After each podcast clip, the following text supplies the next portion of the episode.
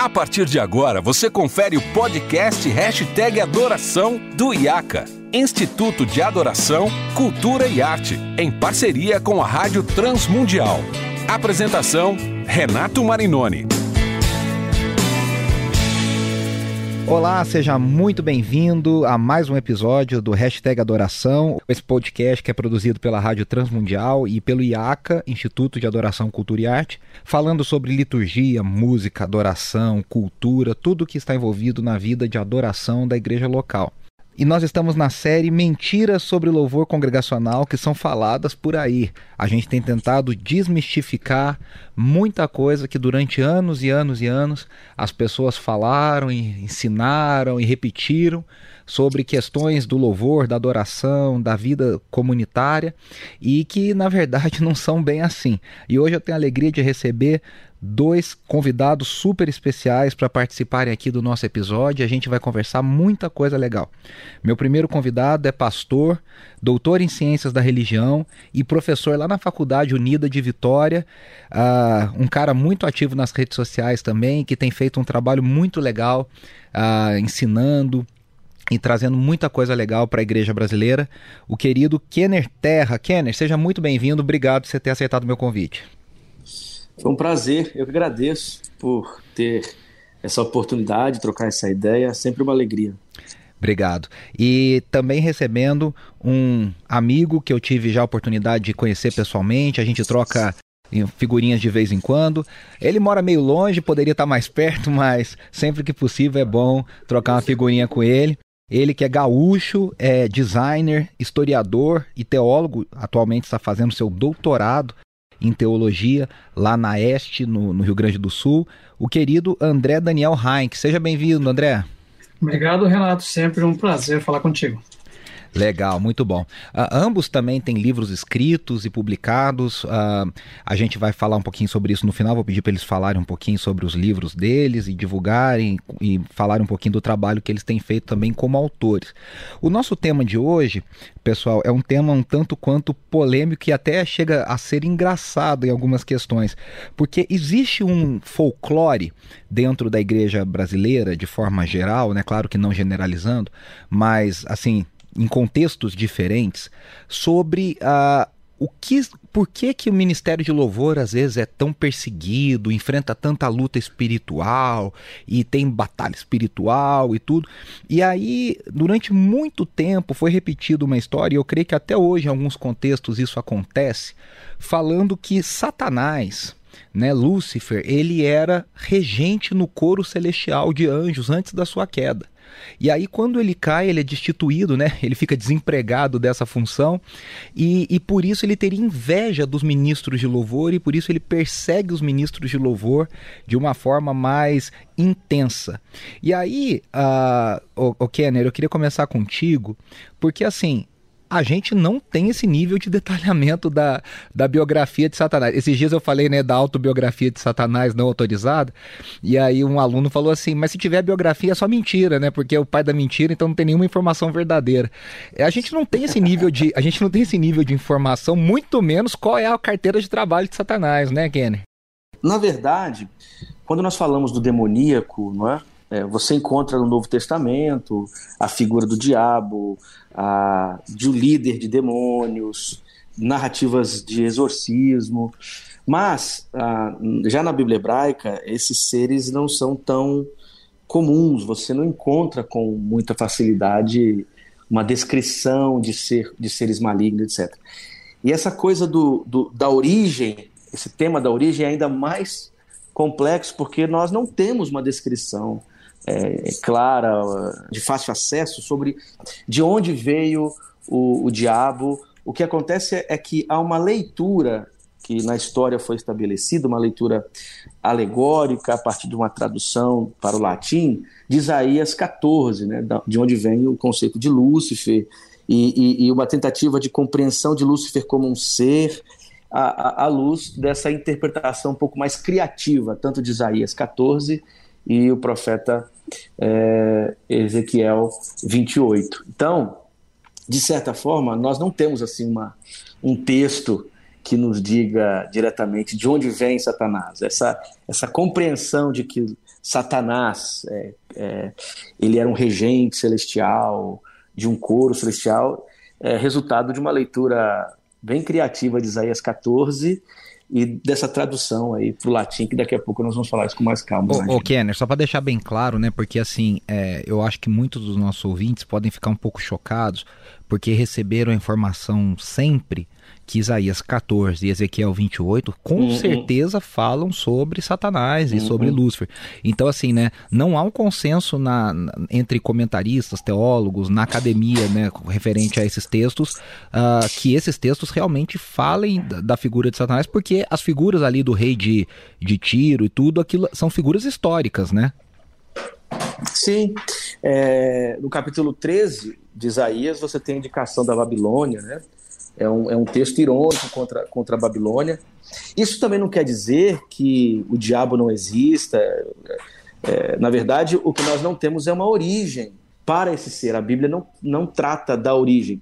É, ler Isaías 14 como um texto fonte né, para a origem de Satanás, e aqui a expressão Lúcifer, né? É interessante que, que os caras encontram uma, um, um termo em latim no, no texto hebraico de Isaías. Então, assim, é, essa, essa ideia de ler Isaías como uma fonte para a origem de Satanás, isso é uma possibilidade e não é a única forma de ler o, o texto. É, então, existem outras maneiras de compreender esse texto, considerando seu contexto histórico, suas estratégias literárias, as imagens que o próprio texto indica, e que, ah, por uma série de razões, a, ideia de que Lúcifer caiu do céu a partir de Isaías 14 se tornou uma perspectiva mais comum para algumas pessoas. Mas, é, como você está dizendo, e eu estou aqui reafirmando, não é a única forma de ler Isaías 14 é. e Ezequiel 28. Legal. Ô, ô, André, e aí eu estava aqui pensando, né? A gente é muito fascinado com essa coisa do, do, do demoníaco, né? Do, do, do anjo mal, da, da queda de Satanás. E há uma vertente na igreja brasileira dentro do movimento de batalha espiritual, que historicamente já vai há 30 anos, 35 anos, tem, é, é, criou um, um, fascínio, né? Algumas pessoas às vezes estudam mais sobre essa, essa coisa do, dos demônios, da hierarquia, dos nomes. E eu queria que você falasse isso assim há uma perspectiva histórica para isso? É um fenômeno recente? Como, como, que, como, que é esse, como é que a gente explica e entende esse fascínio, assim, por tentar entender? Porque, como o Kenner disse, né, a Bíblia é muito econômica é, em, em, detalhes sobre o, quem é Satanás, de onde ele veio, embora não negue a sua existência, né, pelo contrário, afirme a existência do, dos poderes das trevas, mas parece que, que Deus não queria que a gente soubesse muitos detalhes, né? Pois é. é Para começar, eu poderia dizer que isso é uma. Eu acho que é uma tendência natural da fé cristã, porque o Novo Testamento apresenta Cristo como o vencedor de uma grande batalha. E essa grande batalha ela é justamente contra o príncipe deste mundo, o príncipe das trevas, Satanás e suas hostes. Né? Então, a cruz, este local, a cruz e a ressurreição, são este local de uma grande vitória contra essas potestades. Né? O Novo Testamento ele também vai estar apresentando mais essa, esse grande conflito cósmico, digamos assim, que existe, do qual nós, é, de alguma maneira, compartilhamos, né, porque o mundo é o palco deste, desta, desta batalha, entre aspas, assim. Uhum. Então, não é um tema estranho à fé cristã e muito menos à própria tradição bíblica. Né? Uhum. Eu acho que o que nós estamos é, é, debatendo e vendo aqui é a questão da origem, que a Bíblia não explica, e até porque essa questão da origem ela é um problema teológico, que vai envolver a teodiceia. Né? Quer dizer, como que um Deus bom, que criou todas as coisas boas, é, pode ter criado ou não algo que é mal. Né? Satanás é mal, é um, é um problema danado isso. Uhum. Então, é, a questão da origem fica problematizada, né? E aí o Kenner pode nos ajudar. Na verdade, a, a, a, explicação disso é que vai demandar essas questões da origem de Satanás, né? Nós temos, na verdade, o que me parece ser uma saída razoavelmente boa é de que o Satanás ele não é originalmente mal, ele era originalmente bom e de algum momento ele cai Né? O C.S. Lewis fala disso nas obras dele, né? sobre a questão que a, o mundo ele não é uma, uma batalha entre duas entidades ontologicamente, uma boa e outra má, que seria Deus e o diabo, mas ele é o, é o palco de uma rebelião contra Deus de um grupo que era originalmente bom. Então aí está uma solução razoável, que tem também ancoramento bíblico em várias questões, mas daí é você detalhar que Satanás era um ministro de música de ano céu baseado em alguns textos é que está o grande nó, o grande problema. Né? Uhum. Na tradição medieval vai se explorar muito essa questão toda, né? que vai se desenvolver, realmente se vai imaginar muito, né? Em cima de Satanás e da figura dele, quando ele vai ganhar chifres, vai ganhar rabo e vai ganhar tudo isso, muito provavelmente remetendo a, a outras tradições religiosas em que pegam essas figuras que são é, divinas ou que são do mundo sobrenatural e vão trazer para dentro do imaginário cristão como figuras diabólicas desse universo diabólico. Né? Então a situação ela é, é bem mais complexa do que a gente imagina. Muito legal você falar isso, porque uh, eu me lembro quando eu, eu tive contato, há, acho que há 10 anos atrás, com o Surpreendido pela Esperança do, do N.T. Wright, que ele fala né, que as figuras que os cristãos uh, carregam sobre o inferno sobre Satanás são muito mais baseadas, por exemplo, na obra de Dante Alighieri, né, na Divina Comédia e na tradição medieval, do que efetivamente é, imagens bíblicas, né, André? Então, isso aí que você está falando é muito legal, né? Deve ter gente ouvindo e pensando, né? Puxa, puxa, então Satanás não tem chifre necessariamente, não tem rabo, não tem um tridente, não tem aqueles aqueles caldeirões que as pessoas ficam sendo né, cozinhadas lá no inferno, né? Acho que é uma coisa. É legal você falar sobre isso, né, André? Até no aspecto dos anjos, né? O anjo que nós imaginamos é a Nike grega, né? é, uma, é uma divindade grega da vitória que é desenhada dessa maneira, uma figura humana, bonita, bela, com asas grandes e tal.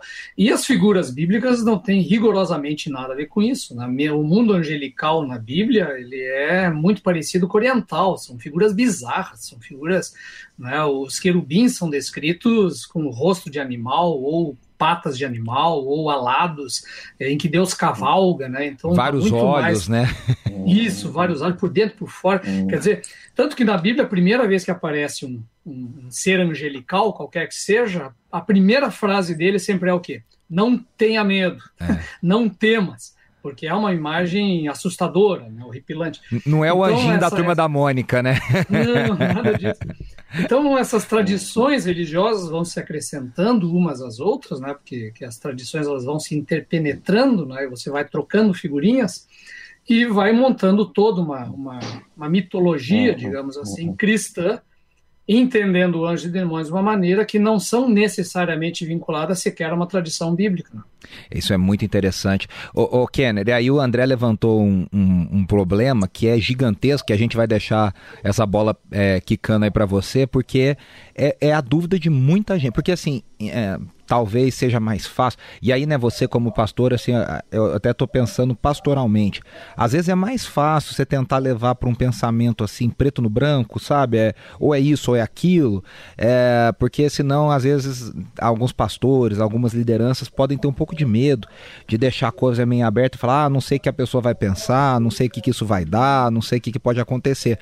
Mas a grande questão é essa, né? Como é que Satanás surgiu, como é que o mal surgiu no mundo, né? A, a, como o André disse, a, a, famosa teodiceia, né? A questão da defesa de Deus.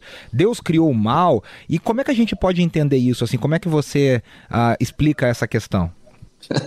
Essa, se nós conseguirmos é, explicar essa questão, a gente pode parar com tudo, porque tem razão. a discussão da é, a teodiceia tem, um, tem uma obra né, do, do Estrada chamada Impossível A Impossível Teodiceia. E esse, esse título me parece muito sugestivo mesmo. Porque quando você olha na, na, história, a discussão sobre a origem do mal, o mal, ela perpassa a filosofia, né, a teologia, e, e você tem uma série de, de explicações razoáveis.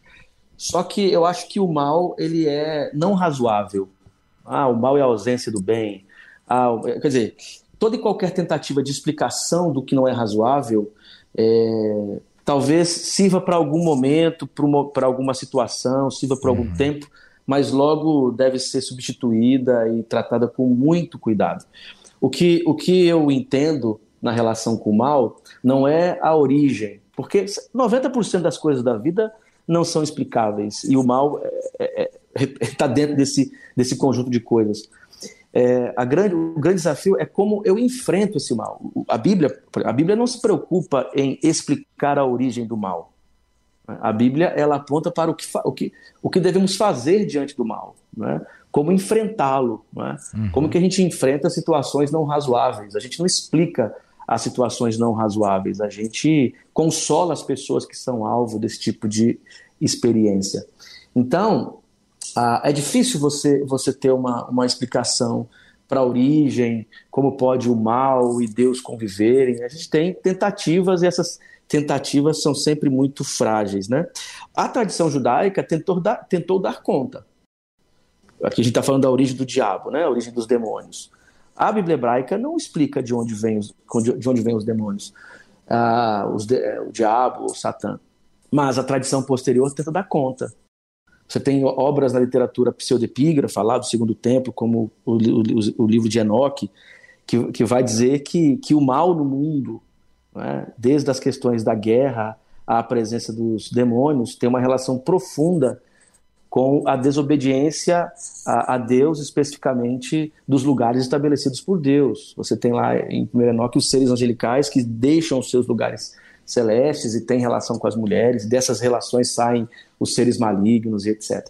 Então, uh, uh, você tem tentativas aqui na tradição judaica para dar conta, né? Outra, outros textos, uh, como por exemplo os manuscritos em Qumran, nós temos textos lá, um deles é o Testamento dos Dois, dos dois Espíritos, que ele vai dizer que Deus é que coloca no ser humano dois a quantidade de espíritos de luz e a quantidade de espíritos de trevas. Então, o mal no mundo acontece porque Deus determinou aqueles que causariam o mal, entende? Então, uhum. a, a, a, você tem possibilidades, inclusive dentro dessa tradição judaica, e que vai influenciar de alguma forma o Novo Testamento, mas essas explicações são sempre muito limitadas. É, eu, eu trato de maneira pastoral a questão do mal, pensando no enfrentamento ao mal. Né? Ah, eu não consigo explicar uma, eu não consigo explicar esse menino agora, né? Não sei quando que o pessoal vai ouvir esse nosso bate-papo, eu não consigo explicar como pode um menino como o Jonathan tomar um tiro no peito, um garoto de 18 anos, e a mãe lá gritando e ninguém, ninguém podendo fazer absolutamente nada. Isso não tem, isso não tem razoabilidade, entende? É. Isso é maldade. Isso é, é. Quer dizer, uma criança, uma criança cai na piscina de 5 anos e morre afogada, entende? É, é. Corra, qual, como, como essa é menina que, essa menina disso? que foi morta aí pelo carro alegórico, né, no, no carnaval. Alegórico. Dizer, que coisa então, assim, horrível. É, é, como que a gente explica? A gente não explica. É. Primeiro, eu acho que, que, um, que um caminho é chamar a responsabilidade para nós. Assim, a responsabilidade é nossa. Nós, nós criamos um mundo que é aberto para esse tipo de realidade. Nós somos maus, nós vivemos numa estrutura má, produzimos essas catástrofes todas e temos uma esperança. A esperança é que a restauração de tudo isso, inclusive da, da grande vitória sobre o mal, já está em curso em Cristo Jesus. Então, nós entramos nesse projeto e vamos enfrentando o mal, é, testemunhando esse reino. Então, a, a, minha leitura pastoral diante da questão do mal, a minha leitura, a minha, a minha teodiceia né, é, é, diante do mal, uma teodiceia na perspectiva pastoral, é, é, não, é não buscar origem nem explicação, e sim me perguntar como faço para enfrentar isso, para tornar a vida um pouco mais parecida com aquilo que é o projeto desse Criador, que é bom, sempre bom. Isso é muito, é, é, eu creio que é uma perspectiva muito preciosa, assim, muito, muito bacana, né? Porque é, é, isso que você falou, né? A gente não fica especulando, né? A gente lida com a realidade, né? A gente lida com as dificuldades da realidade, com essa realidade caída, né? Essa realidade em queda tão tão difícil, tão dura, que às vezes nos atropela, nos assusta, mas que a gente tenta olhar pela perspectiva de Deus e da soberania de Deus, né? E aí, André, o, o Kenner estava falando aqui, você também falou antes, uh, eu olho, por exemplo, para o livro de Apocalipse, nessa questão da batalha entre o bem e o mal, e para mim o Apocalipse é um livro essencialmente, eu tenho dito isso bastante, assim, né? Eu estudei bastante para, eu fiz uma série de pregações ano passado, tenho escrito sobre isso, uh, para mim é um livro essencialmente sobre adoração. né, que coloca de um lado os adoradores do cordeiro, né, e do outro lado adoradores da besta, né, ou seja, a idolatria, né, e, e, e, e acho que a maior preocupação, né, André, nesse sentido, é, dentro do que o Kenner estava falando e construindo como raciocínio, é que às vezes a gente precisa se preocupar menos com a origem, com as especulações e mais com o que esse mal pode fazer e no que ele pode nos transformar, nessa idolatria, né, nessa deformação da nossa humanidade, né? É interessante falar isso, porque uh, eu estava lembrando agora do, do Lloyd Jones no Sermão do Monte. Ele, ele fala sobre essa questão muito rapidamente, uma passagem muito rápida, em que ele diz que é da alta penetrabilidade do mal, né, de como ele, ele é capaz de penetrar e, e trazer essa, essa destruição toda, porque ele, ele não está situado na sua origem, lá na narrativa do Gênesis, ele, ele não tá, ele não é, ele não é narrado, ele simplesmente aparece lá. Uhum. Né? De repente, a figura de Satanás aparece na narrativa e dando a entender de que ela já estava presente lá antes. Quer dizer, o que, que o Lloyd Jones diz? O mal ele não surge na terra entre os homens, o mal surge na própria presença de Deus. Então veja a, a grande penetrabilidade dele, a capacidade de se tornar. Claro, ele está falando é. lógica de um puritano, mas é, é de fato isso. Né? Então, ele, e a Bíblia não se preocupa em dar, dar palco para este mal de alguma maneira. Ela lida, e isso é interessante, a narrativa bíblica lida com este mal, é, com a presença constante dele, ela demonstra essa presença, o tempo todo vai, vai narrar isso, mas sim ela vai se preocupar em narrar um fim para esse mal, lá no Apocalipse, que é isso que você está dizendo. Né? Então, e esse fim ele está justamente dentro do que? Dentro dessa grande doxologia, né, que é essa grande adoração do Apocalipse, em torno de quem? Da figura do Cordeiro, que é aquele que já venceu na cruz este mal e que agora estamos uhum. apenas vivendo esse mal esperneando até o final, quando ele finalmente vai ser enterrado. Né? Então a Bíblia, de fato, ela não está muito preocupada em dar voz a este mal, a este Satanás, a isso tudo. Ela não vai falar sobre a origem dele, não nos deixa no vazio, não explica isso. Né? Ao longo de suas narrativas, ela não dá voz, né? Jesus não fica dando voz para os demônios, nada disso. Não e lá no final também. Né? Ele, é, e lá no final também, ele vai demonstrar: olha, apesar das aparências, apesar deste mundo, né, de vocês verem este mal aparentemente prosperar com poder e tudo mais, é, não é a realidade dos fatos. A realidade dos fatos é que o cordeiro venceu e o cordeiro voltará e ele vai enterrar de vez este mal. Né? Então, essa é a grande beleza, né? isso é tudo um clima justamente que você falou, de adoração. É, né? é, é, hum, hum. Amém. Agora, assim, assim é, ouvindo vocês falando da questão da, da adoração em Apocalipse, eu gosto muito dessa ideia, sabe? Porque realmente o, o Apocalipse é uma grande peça litúrgica. Isso. Com pelo, com pelo menos três, dois atos, né? Uhum. É, um ato, o primeiro você tem a abertura com as pessoas que são alvos desse, é, desse documento, e depois dois grandes atos. Né? E o ato final, e, e, o Apocalipse é perpassado por hinos, você tem hino o tempo todo em ato, você tem aqui do chato, uma série de hinos. Né? No início ele diz, bem-aventurado o que lê e os que ouvem, então ele tem um que de liturgia, ele é litúrgico. E é o que o, o André acabou de dizer, o, o, o, ato final, que talvez todo, todo o Apocalipse vai preparando o seu leitor para isso, é a derrota, é a destruição do dragão. É, é, após o capítulo 20 é quando o dragão é destruído. Quer dizer, quem é esse dragão? É o grande símbolo da manifestação da maldade no mundo. Ele que é o, o, causador, por exemplo, na linguagem do Apocalipse, dos impérios serem tão violentos. E o último agora é aquele com o qual João é, lida. E João vai cantando a vitória do cordeiro e a derrota desse dragão. Só desculpa te interromper, só para não perder o, o time. É, se eu não estou enganado, é só em Apocalipse 12 que a gente tem a confirmação bíblica de que a serpente do Gênesis era, era Satanás, né? Que ele fala do é, dragão, é, a velha é, serpente, né? Não, não é, é isso? Mas assim? antes de. É, isso.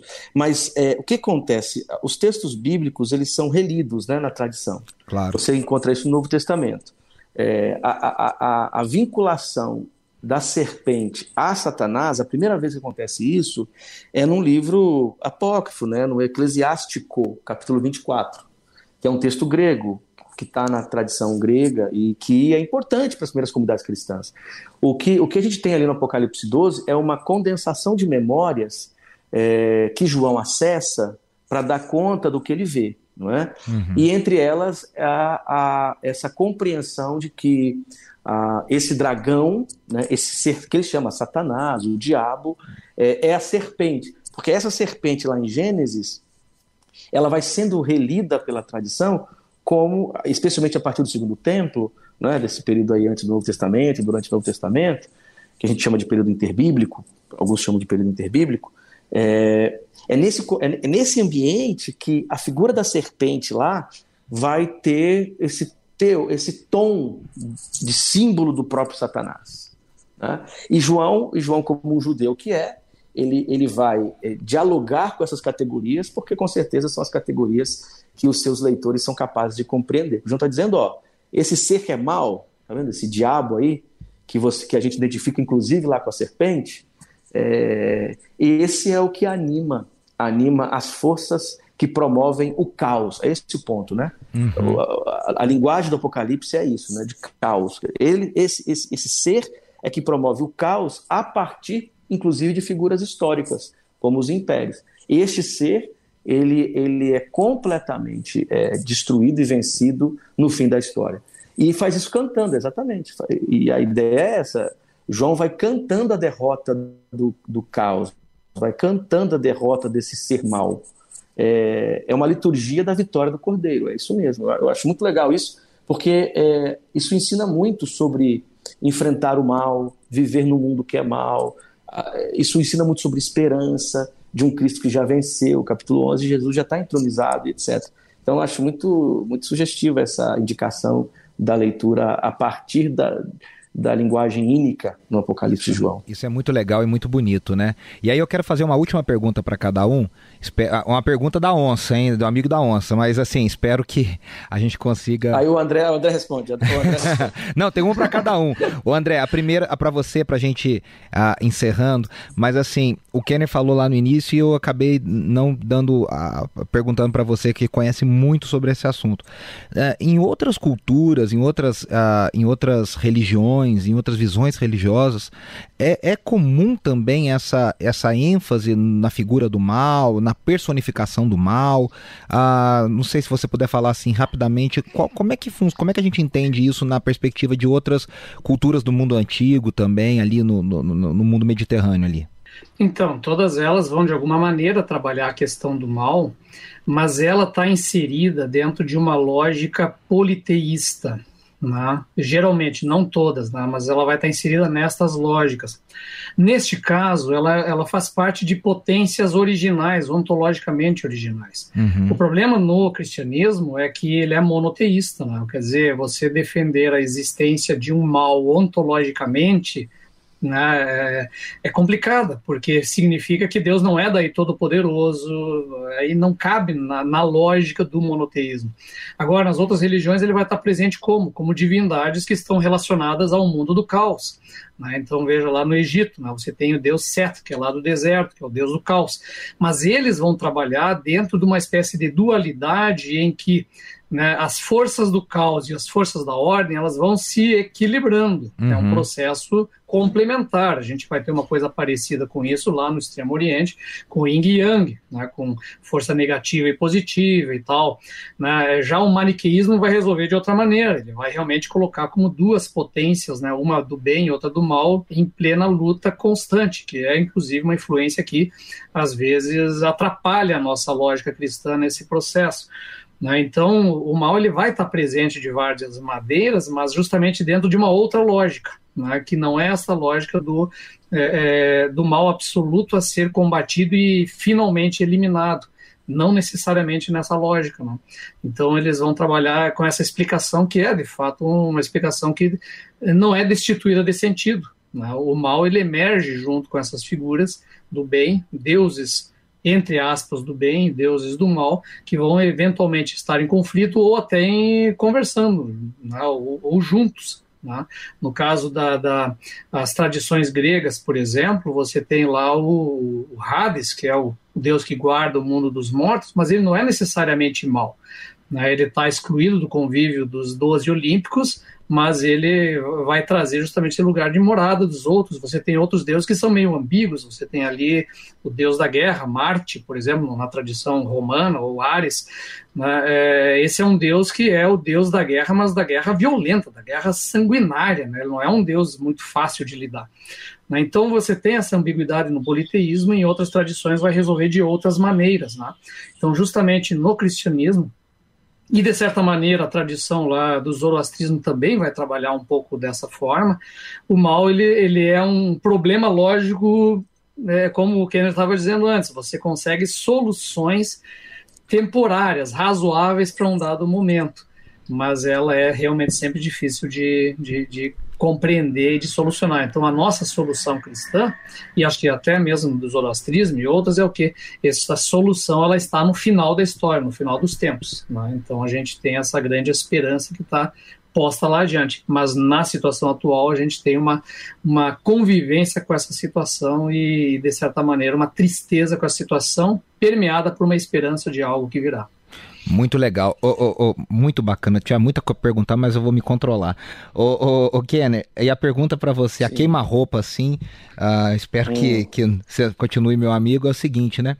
Uh, existe uma tradição dentro da, do movimento de louvor e adoração no Brasil de músicas que a gente canta contra Satanás, né? E aí a minha pergunta para você é é uma pergunta pastoral. O que, que você acha disso, assim, de canções que a gente canta, por exemplo, né? Eu fui no terreno do inimigo, eu roubei tudo que ele. E eu peguei tudo que ele me roubou, debaixo dos nossos pés, quase que uma, um hino de guerra contra Satanás. O que, que você acha uhum. dessa perspectiva? Bom, primeiro, isso não é novo, né? Uh, você tem na tradição judaico-cristã a presença de tradições que falam dessa vitória sobre Satanás, né? sobre os demônios, nós temos é, textos de judaicos que vão falar a respeito de Salomão com um anel que dominava os demônios, que na verdade é uma crítica né, ao templo, é o, é o Testamento de Salomão. Você vai encontrar é, obras como Jubileus, que também vão falar dessa vitória, dessa batalha, textos em Qumran, é, o próprio literatura de Enoch. O Novo Testamento ele, ele proclama essa vitória sobre Satanás. O equívoco é achar que essa vitória, que essa que essa batalha está acontecendo aqui agora e eu avanço com louvor. Isso que é um problema. É. Quer dizer, é, se, eles, se, nós cantamos a cruz, pronto, estamos cantando a vitória sobre todas as forças. Não é assim que Colossenses diz? Exato. Quer dizer, então, se nós, can, se nós cantamos a cruz, se nós cantamos o evangelho, pronto, nós estamos cantando a vitória. Você não precisa ir lá na casa todas. dele roubar as coisas dele, né? Que ele... eu, não preciso, eu não preciso que. Já foram é. por mim. É. Jesus já, já né, né, Jesus não foi, mas em termos metafóricos, né? Isso. Essa vitória já foi estabelecida. Inclusive, há textos que usam a imagem de Jesus numa procissão é, de vitória pós-guerra. Você tem a ideia de que Jesus os coloca numa condição de subserviência, de derrota. A cruz é essa vitória. Porque na expectativa apocalíptica, este éon né, que nós estamos, ele é mau. Ele é mau por uma série de razões. Uma delas porque os demônios e os seres malignos infestam essa terra. Ah, não é à toa que a abertura do ministério de Jesus em Lucas é vencer Satanás no deserto. Aquilo ali é, uma, é, uma, é um estabelecimento lindíssimo de que o Messias chegou e o novo éon teve início. Então ele vence Satanás com a palavra, ele vence Satanás com, com a força é, da tradição e das expectativas das memórias da palavra de Deus, etc. Então, é, é, é, todo o Novo Testamento já dá essa garantia de que a vitória já aconteceu. Né? Até o texto de Efésios, capítulo, capítulo 6, né? aquela expressãozinha prós, né? junto de, a nossa, a nossa batalha não é contra, a melhor tradução é junto de, quer dizer, então, é, nós já, já, já são seres vencidos que ao nosso lado estão aí, como gostei da expressão do André, esperneando, você usou essa expressão, esperneando ou agonizando, né? Uhum. Esperneando. É, esperneando até o final, quer dizer. Então, cantar essa vitória não vejo problema nenhum. E eu acho bacana, inclusive é bíblico. O que, eu, o que eu tenho um pouco de receio é essa coisa de achar que, nessa, que nós estamos nessa batalha ainda. Que o nosso canto é, é uma arma nessa batalha, né? Nessa batalha, é, entende? É. É, é, é, é, bonito, gera aquela coisa da gera aquela coisa do, do, da virilidade que às vezes os evangélicos gostam tanto, né? Mas no fundo, no fundo, é, não passa de invencionice, um pouco é, de tem uma tem uma canção que retrata muito essa visão que você está falando. Né? Foi gravada no Renascer Praise 5 em 1998 e aí a letra diz: "Quando eu oro, o diabo treme." Mas quando eu canto, o inferno cai. Né? Então é. Olha, é, é não, é isso um... é bonito. Eu é. acho bonito demais, eu acho legal. Eu, quando eu ouço isso, me arrepia, assim. Mas é, você entende? Faz sentido à luz do texto bíblico, né? A vitória do Senhor é certa, aleluia. Como sopro de sua boca, sim destruirá. Ok, né? Aproveitando que você já está com a palavra, eu queria primeiro te agradecer mais uma vez. Obrigado mesmo. Deus abençoe você, seu ministério, sua família. E assim, como é que. Me fala um pouquinho aí sobre os seus livros, fala para os nossos ouvintes, como é que o pessoal pode acompanhar seu trabalho no Instagram, não sei se no Twitter uh -uh. também. Como é, que, como é que o pessoal pode acompanhar uh tudo que você tem feito? Ô, Renato, eu que agradeço aí o bate-papo com você, com o André. Sempre uma alegria é, esses espaços de diálogo. Estou à disposição sempre. Ah, eu escrevi algumas obras, tem pelo menos aí algumas coisas escritas sobre a, tradição judaica, o Novo Testamento. Eu tenho um livro que fala sobre a questão do demoníaco, que é resultado da minha dissertação de mestrado, né? Está na Muito terceira legal. edição, chama-se Os Anjos que Caíram do, Os Anjos que Caíram do Céu que é exatamente esse título é meio é, é assim, é merchan, né, um título para marketing e tal, mas a minha pesquisa foi sobre essa figura do demoníaco na tradição judaica e no Novo Testamento, especialmente o pneuma, pneuma cartaton, que é o espírito imundo. Então, esse é um livro, Os Anjos Caíram do Céu. O outro é sobre o Apocalipse de João, o Apocalipse de João, Caos Cosmos e o Contradiscurso Apocalíptico que são os dois textos resultados aí da minha dissertação e do mestrado. Você encontra esses livros comigo, um deles comigo, e o, ou ah, pela própria editora, editora Recriar, e pela Amazon online, online vocês encontram. E tenho também uma, outras obras escritas sobre hermenêutica e hermenêutica pentecostal. Eu, tenho, eu, escrevi um, eu escrevi um texto em diálogo com o Gutierrez, sobre hermenêutica pentecostal. O título é a autoridade bíblica e a experiência e a experiência no espírito, a contribuição da hermenêutica carismático pentecostal, publicado pela Thomas Nelson, né? E no final tem tem tem uma discussão ah, com autores internacionais que discutem é, esse tema ah, lá nos Estados Unidos e na Europa. Tem ali o texto do Kenneth Archer, do Craig Kinner, Robert Menzies, o Carl Kane, que é tipo um, um, anexo assim, que reproduz essa, esse diálogo que eu e Gutierrez fizemos, né? além, além desses, também tem um outro que foi publicado pela CPAD, que é sobre hermenêutica também, é, experiência e hermenêutica pentecostal, que discute o, o mesmo assunto, esse em, esse em parceria com o Davi Meschiati. Tem outros livros que estão chegando por aí, eu estou terminando, né? tem que terminar, na verdade, um texto ainda sobre o Apocalipse. Está saindo agora um, um, um, em diálogo com o, o, Davi o Davi Lago, sobre Carlos Nejar, que é um autor, um poeta uh, brasileiro, da Academia Brasileira de Letras, e, e ele é evangélico, é pastor, né? Maranata, inclusive. Então, é, é, é essas, esses textos, essas obras, vocês conseguem acessar online ou me procurando por aqui no Instagram. Eu tenho publicado algumas coisas no Instagram, tenho né, assim, é, usado bastante o espaço do Instagram com artigos e tal. Que são muito ah, legais, por sinal. Uso, é, eu, eu uso pouco o YouTube, então agora eu vou retomar esse negócio. E, e tem um curso, se alguém quiser estudar um pouquinho mais sobre o Apocalipse de João, eu tenho um curso, em, são cinco unidades, mais de 20, 20 aulas, que trabalha a literatura apocalíptica e o Apocalipse de João. Né?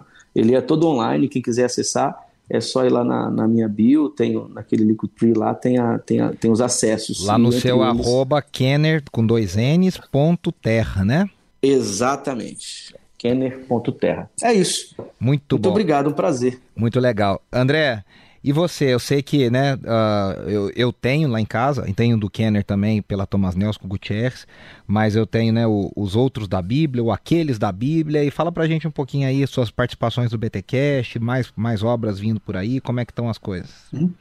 Então, a gente, é, se alguém quiser saber tudo que eu faço, acha lá no meu site, andreadanielheinck.com.br.